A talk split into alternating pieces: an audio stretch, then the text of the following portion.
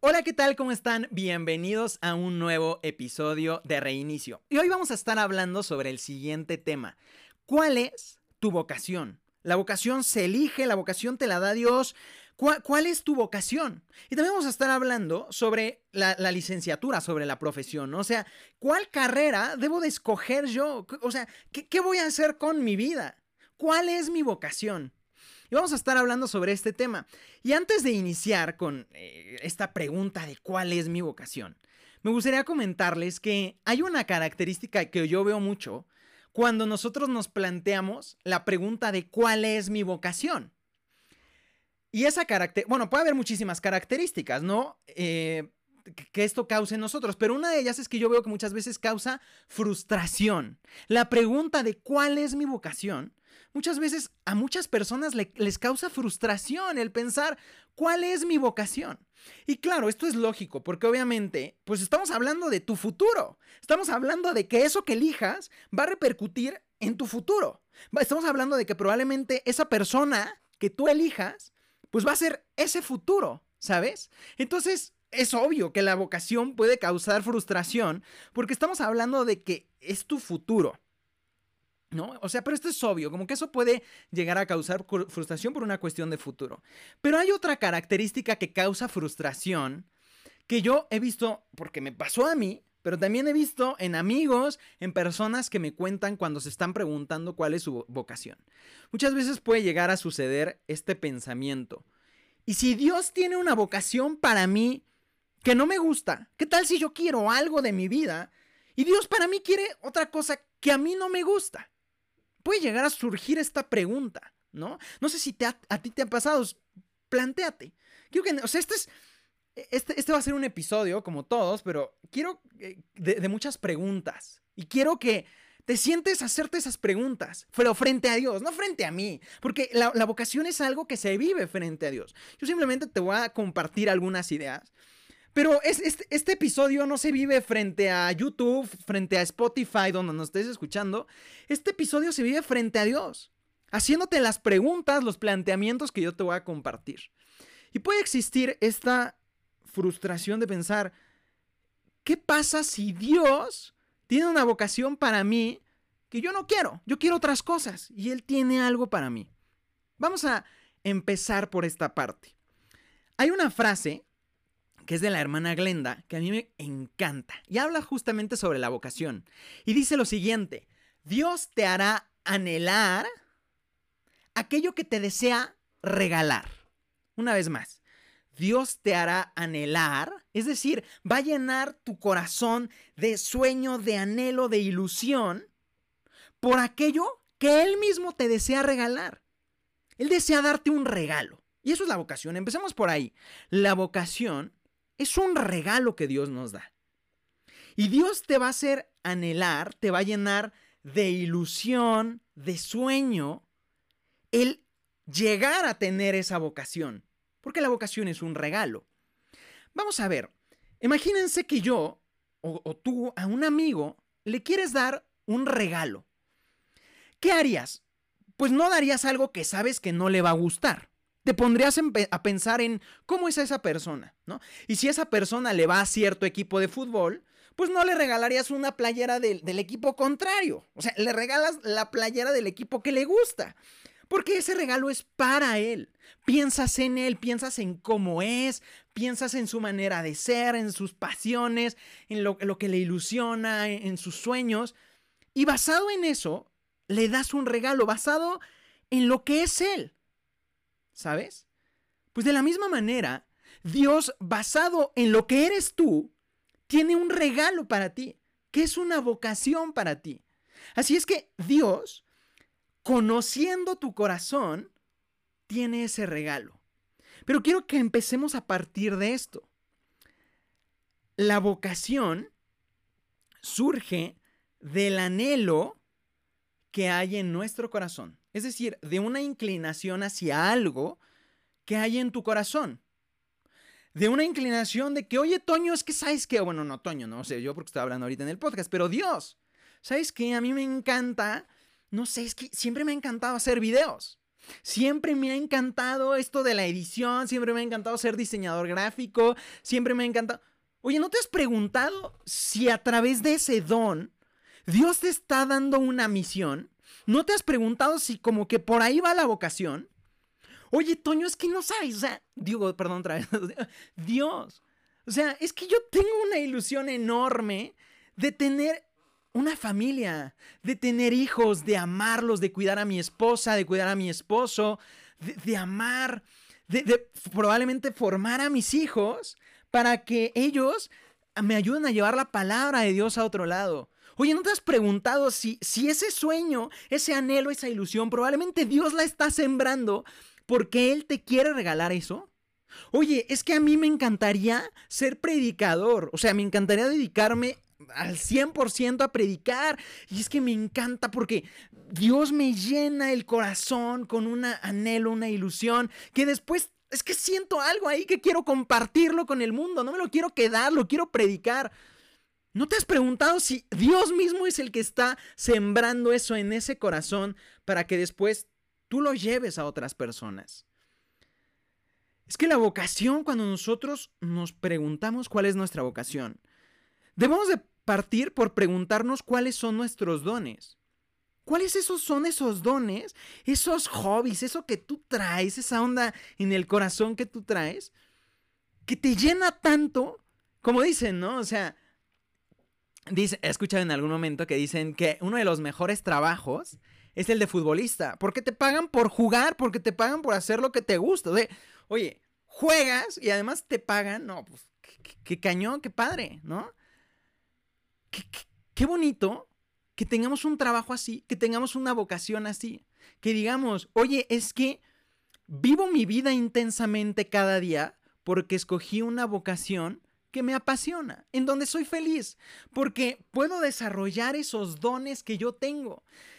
No sé si ustedes recuerden una parábola del, del Evangelio en el que Jesús está hablando sobre eh, ciertas personas que se les dieron ciertos dones, ciertos, ciertas monedas, y que después llega el dueño de, pues de, ese terreno y les pide, a ver, ¿qué hiciste con tus dones? Yo te di tres denarios, te, te di tres monedas, te di a ti cinco, ¿qué hiciste con esas? Y uno dice, no, pues yo decidí malgastarlo. Otro dice, yo decidí enterrarlo, porque me dio miedo que llegaras y me pidieras esos dones. Así es que los dejé igualitos, dejé esas monedas iguales. Tú me diste tres monedas y te devuelvo tres monedas. Y en cambio hay otro que le dieron tres monedas y él le devuelve más de lo que le dieron. Dios te ha dado unos dones. Y cuando... Y Dios te va a pedir cuentas de esos dones. Te va a decir, oye, ¿qué has hecho con tus dones? ¿Qué es, qué es lo que has logrado? Quiero que en este momento pienses, ¿Cuáles son mis dones? ¿Qué es eso que yo tengo? ¿Qué es eso que me mueve? Que cuando lo hago me apasiona hacerlo. Y quiero que sepas que Dios te lo ha dado para que lo pongas al servicio de los demás. Y que cuando se te llena el corazón a ti por pensar en esos dones, probablemente sea Dios quien esté poniendo ese anhelo para que tú conquistes eso. Es que es un regalo, la vocación es un regalo, por lo tanto Dios va a permitir que tú disfrutes ese regalo. Dios te hará anhelar lo que te desea regalar. Y probablemente aquí surja una duda, o a lo mejor si no es una duda, surja una, eh, una contraposición a lo que yo estoy diciendo, una postura, una respuesta a lo que yo estoy diciendo. Probablemente habrá quien se pregunte, oye, Toño, ¿no crees que eso es un poco egoísta? O sea, ¿no crees que es así como que un... Es que, pues, no, no, no, no renunciar a lo que nos gusta para hacer lo que Dios nos, nos pide. O sea, como vivir aferrados a lo que nosotros queremos y no, no ser capaces de renunciar para lo que Dios nos pide, ¿no? Eso puede ser una respuesta. Esa, puede ser una pregunta que tú hagas. Oye, pero ¿qué no la vocación se trata de renunciar? ¿No? ¿Qué no la vocación se trata de hacer lo que Dios quiere y no lo que yo quiero? ¿Qué no la vocación se trata de eso? Quiero, para responderte esto, quiero que te imagines la vida de Jesús. Métete en la escena y quiero que te imagines a Jesús pescando. Y te voy a hacer esta pregunta. ¿Tú crees que Dios era capaz, que Jesús era capaz de amar en el momento en el que estaba pescando? Imagínate a Jesús pescando, con sus discípulos, con pescadores. ¿Tú crees que él en ese momento, que era una simple pesca, él era capaz de amar a los demás? Creo que la respuesta es sí. Por más que él estuviera pescando, a lo mejor él no estaba predicando la palabra de Dios en ese momento, no estaba, él simplemente estaba pescando. ¿Tú crees que en ese momento él tenía un corazón tan grande como para amar a su padre en el simple acto de pescar? ¿Como para amar a los demás en el simple acto de pescar? ¿Tú crees que cuando Jesús estaba con su madre y era un buen hijo, ¿tú crees que en el simple hecho de estar con María, de vivir con ella, porque vivió 30 años con ella, sin predicar, vivió nada más con su madre, con María, ¿tú crees que él era capaz de amar en el simple hecho de estar con su familia? Yo creo que sí. ¿Tú crees que era capaz de predicar la palabra de Dios simplemente estando con su familia? Es que Jesús tenía un corazón tan grande que era capaz de amar en todos lados. Mientras estaba con su padre José en la carpintería, mientras estaba con su madre María, mientras estaba con los pescadores. Es que Jesús tenía un corazón para amar en cada momento en la vida cotidiana, en lo que él hacía, porque él hacía lo ordinario con amor extraordinario. Y de eso se trata la vida. Se trata de que tú pienses, con todo lo que me apasiona, con todo lo que me gusta, con lo que yo quiero ser, con lo que soy, con mis dones, con mis, mi vida, mi historia, con, con mi pasado, con mi presente, con todo esto que yo soy, con estos dones, ¿en dónde puedo amar mejor? Y ahí es donde nos damos cuenta que la vocación sí, efectivamente la vocación sí es renuncia. Pero es renunciar, no es renunciar a tus sueños, es alinear tus sueños con la voluntad de Dios, para que a través de esos sueños tú puedas amar mejor a los demás. Es que, ¿sabes qué, Toño? Yo tengo una ilusión increíble de ser el mejor chef. Me encantaría ser chef, verdad. O sea, me encanta cocinar. ¿Tú crees que puedes amar siendo chef? ¿Tú crees que puedes hacer con amor lo mejor por los comensales? Lo mejor con amor para alimentar a tantas personas que están necesitadas, que tienen hambre. ¿Tú crees que puedes hacerlo mejor? Sí. Hace, hace unos meses, Vale eh, me comentaba que vio una película que se llama... No me acuerdo cómo se llama, pero es de un doctor, médico de almas. Es de un doctor, médico de cuerpo y almas, creo que se llama así la película. Es de un doctor, que pues es médico de, de cuerpos, pero que se empieza a dar cuenta de que muchas de las enfermedades se curan simplemente con amor, tratando bien a los enfermos, amando, cuidando, sirviendo, dándoles el lugar que tienen a esos enfermos. Es que un doctor, más allá de estar llamado a cuidar el cuerpo, está llamado también a cuidar el alma, a cuidar de la persona y a demostrarle el amor que le tiene, a llevarle el amor de Dios a través del servicio del cuidado del cuerpo. Es que un chef está también llamado a predicar la palabra de Dios a través de su vida ordinaria. Hay una frase que dice em, que, vivas de tal manera, no recuerdo bien la frase, es de Paul Cladel, que dice que vivas de tal manera que por tu vida te pregunten de Dios. No sé, no sé si te ha pasado que conoces a alguna persona que de verdad, o sea, es tan alegre, tan entusiasta, llévate una vida tan increíble que te dan ganas de preguntarle, oye, ¿de qué te llenas, amigo? ¿De qué te llenas, hermano? O sea, hay gente que vive tan llena de Dios que te dan ganas de preguntarle, oye, ¿qué relación tienes con Dios? ¿Cómo le hago para relacionarme así con Dios?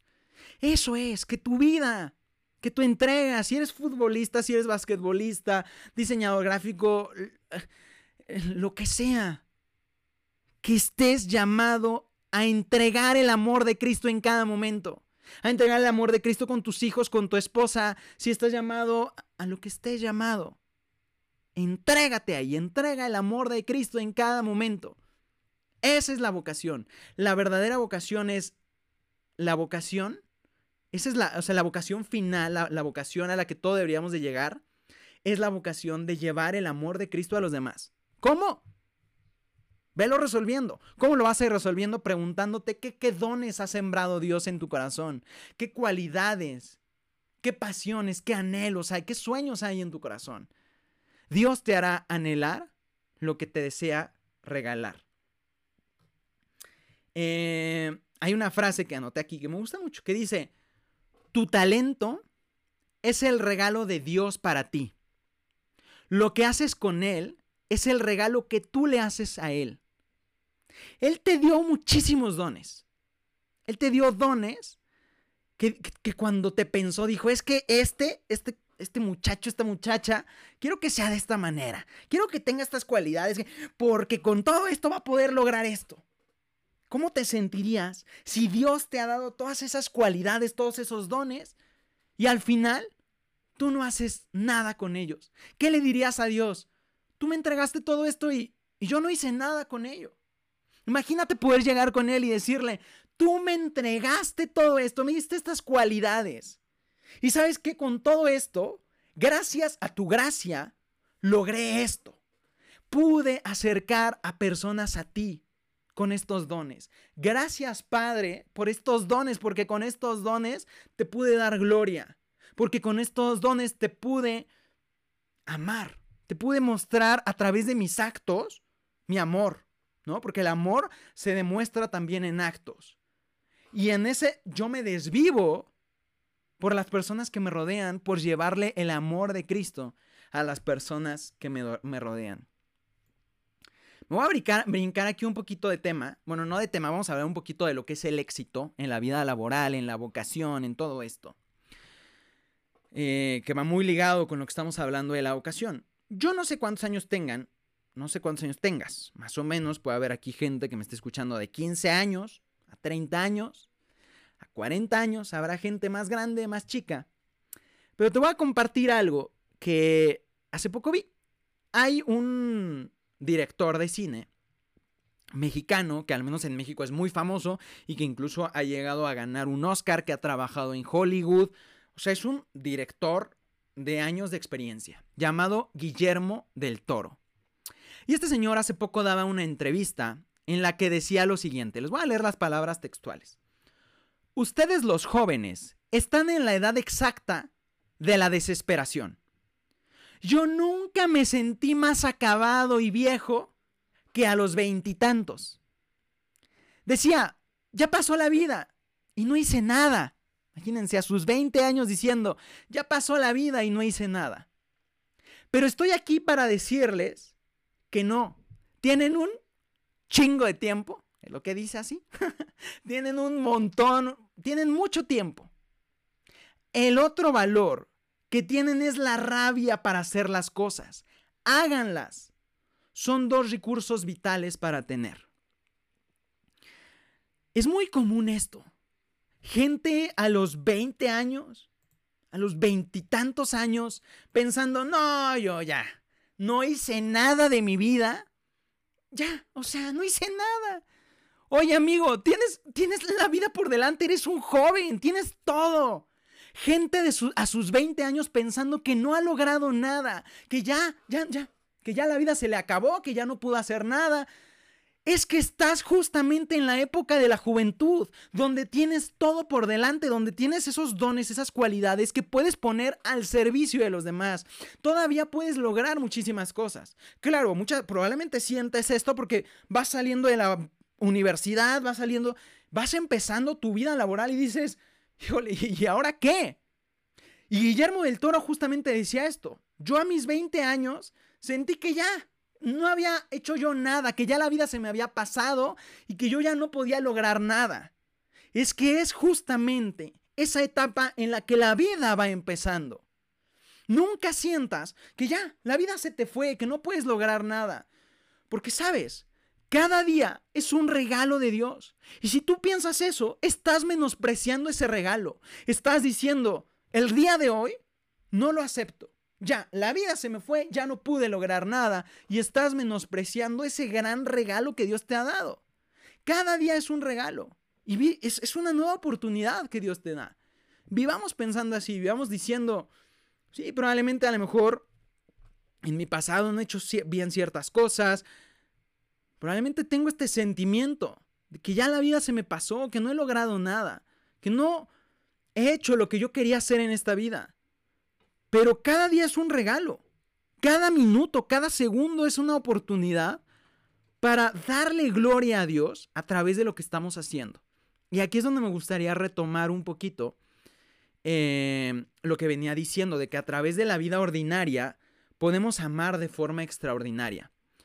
A mí en la, en la escuela me acuerdo que siempre me decían que tu pupitre, que la mesa donde tú estudias, sea tu templo, que sea ahí donde tú puedas hacer una oración, donde tú le puedas dar gloria a Dios.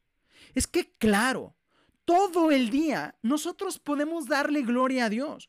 ¿Por qué tenemos que esperar a que nuestros momentos de oración sean cuando nosotros oramos ¿Por qué no tener esos momentos de oración todo el día? Cuando estoy jugando fútbol y meto un gol y le digo, gracias Dios mío, porque me diste esta oportunidad de meter este gol. Cuando estoy estudiando y digo, wow, acabo de, de descubrir algo de biología, wow, qué increíble. O sea, Dios está presente aquí. Cuando acabo de descubrir algo en matemáticas y veo la perfección de todo y digo, wow, qué gran inteligencia le has dado al ser humano para poder armar todo esto.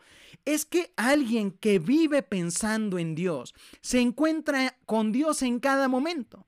Y como se encuentra en Dios en cada momento, hace que los demás se encuentren con Dios todo el tiempo.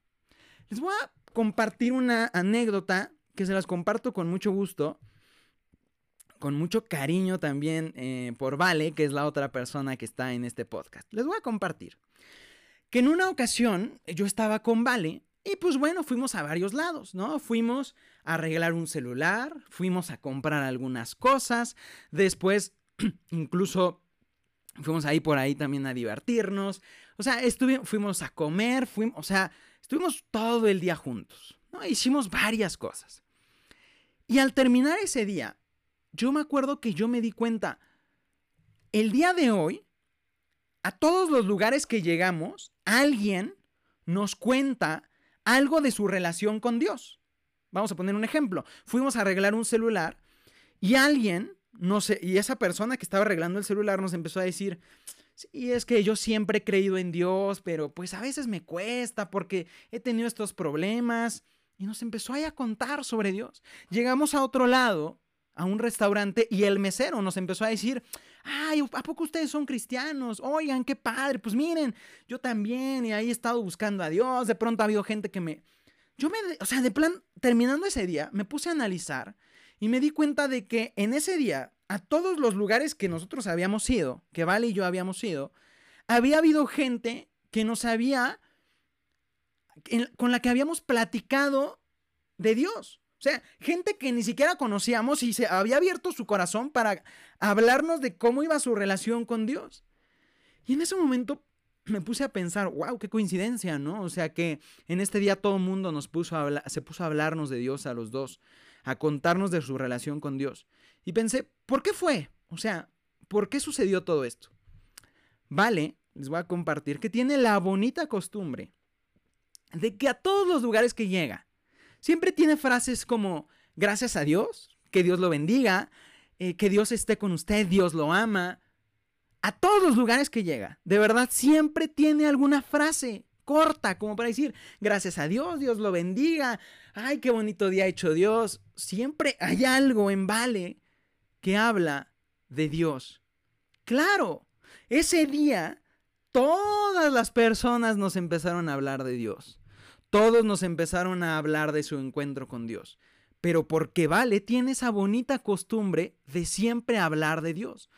Todos nos compartieron algo de su relación con Dios porque Vale dio pie a que habláramos de Dios con un simple Dios lo bendiga. Y me acuerdo que una persona así que le dijimos Dios lo bendiga y nos dijo, ay, ¿a poco ustedes son cristianos? Sí. Ah, pues es que miren, les quiero contar de esto y tal.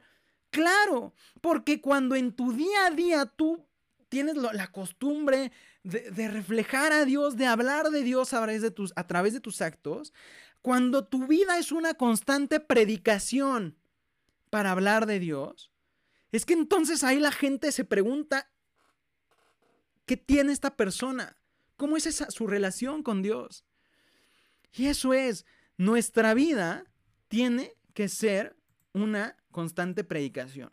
Que llegue el punto en el que a lo mejor tú tengas un día en el que no prediques con la palabra nada de Dios, pero que con tus actos prediques tanto de Dios que entonces la gente se acerque a pedirte que le hables de Dios.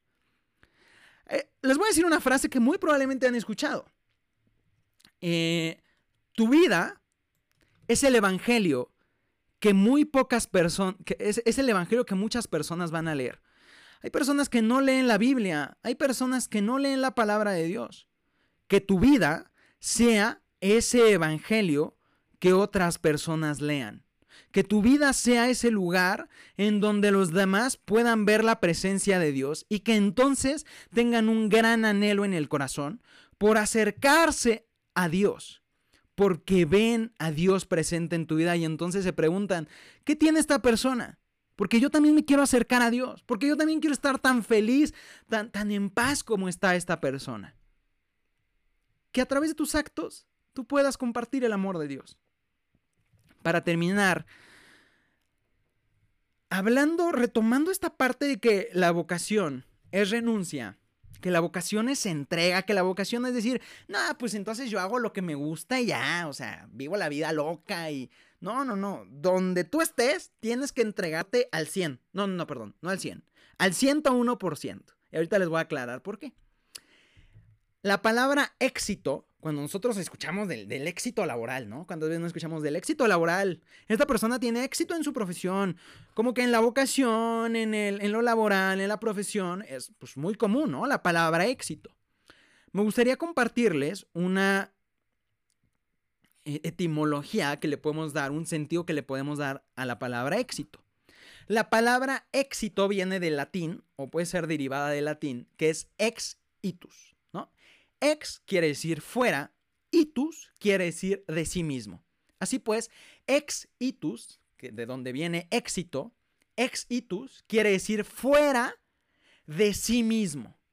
Una persona exitosa es la que es capaz de ir fuera de sí mismo, de salir de sí mismo, de decir, yo puedo dar esto. O sea, mi, mi 100% es aquí, lo que yo puedo dar es esto. Pero como yo soy exitoso, yo soy ex itus y salgo de mí mismo, yo no voy a estar hasta aquí. Yo voy a salir de mí mismo y voy a dar más.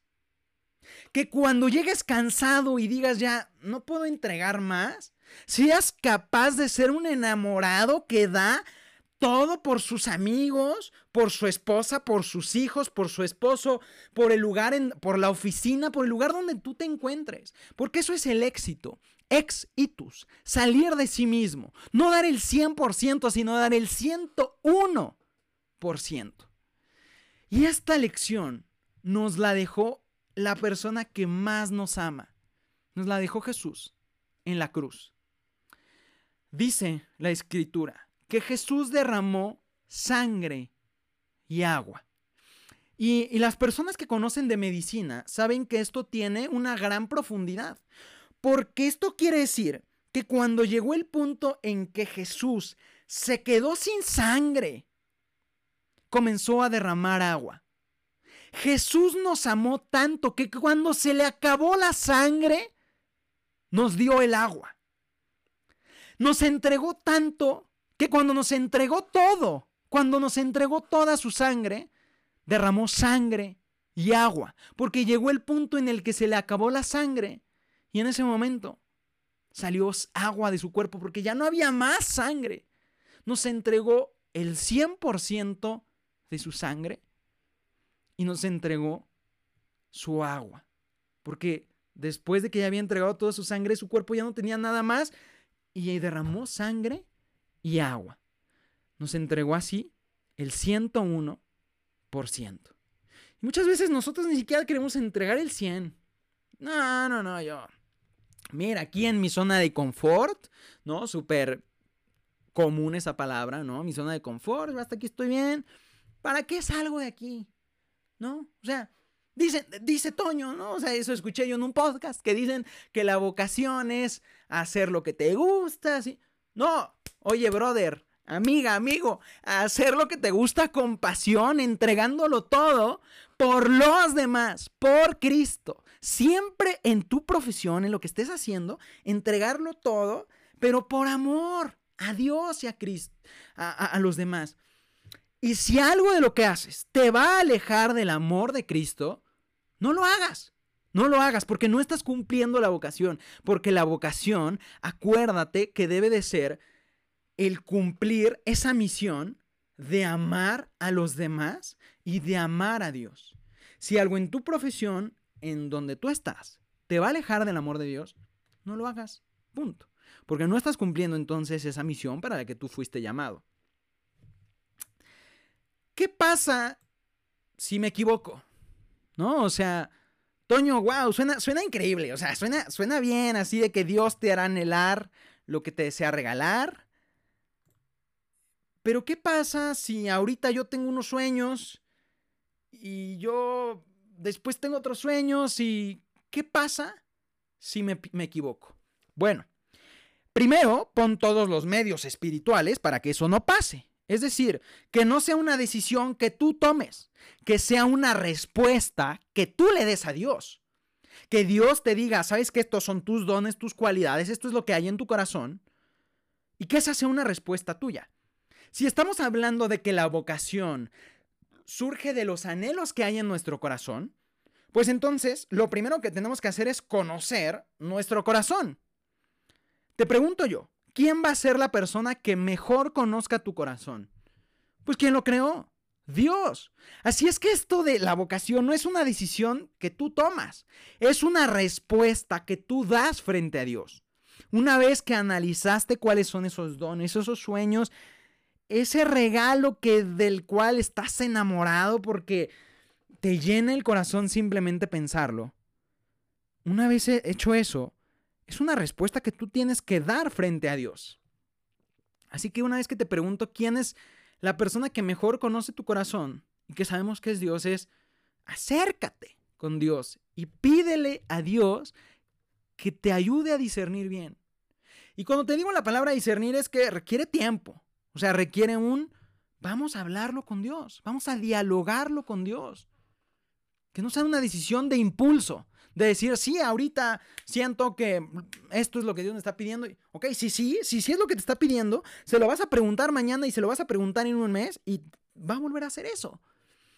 Porque Dios, como dice la, palabra de Dios, em, ya te había llamado desde el, desde el vientre de tu madre.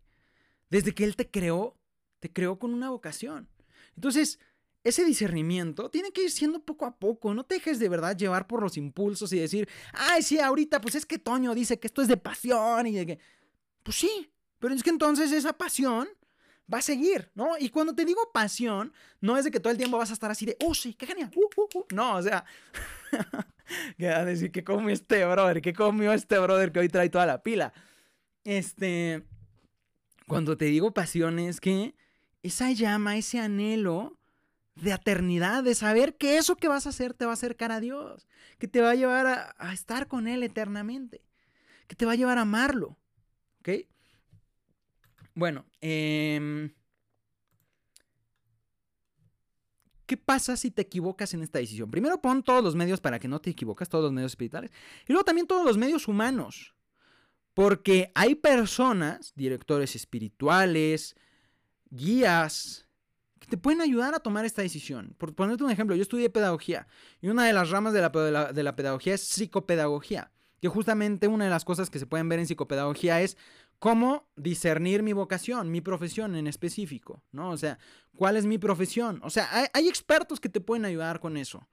Entonces, Pon los medios espirituales, también los medios humanos, ¿no? Que no te pase que llegues a estudiar comunicación y que te digan, bueno, pues en comunicación no vamos a llevar materias de ingeniería y tú que digas, no, ¿cómo puede ser?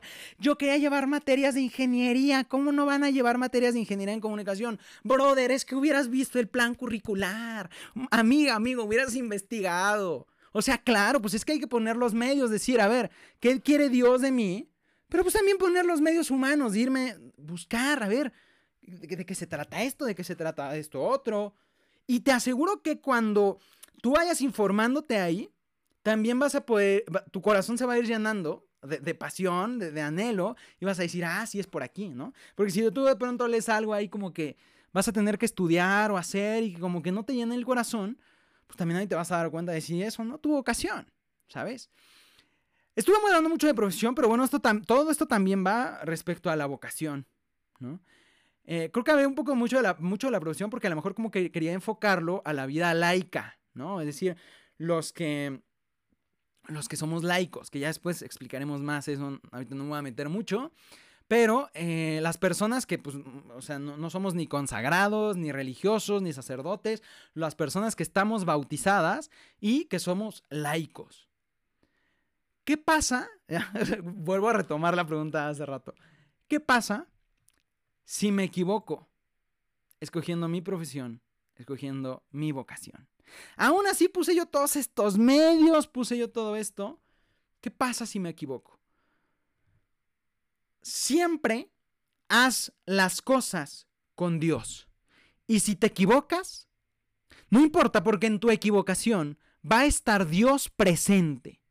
A lo mejor tomaste un camino que no te correspondía. Pero si lo hiciste con Dios, aún así habiéndote equivocado, porque somos seres humanos y probablemente hubo algo que hizo que te equivocaras y escogiste una vocación, una profesión que no era tuya.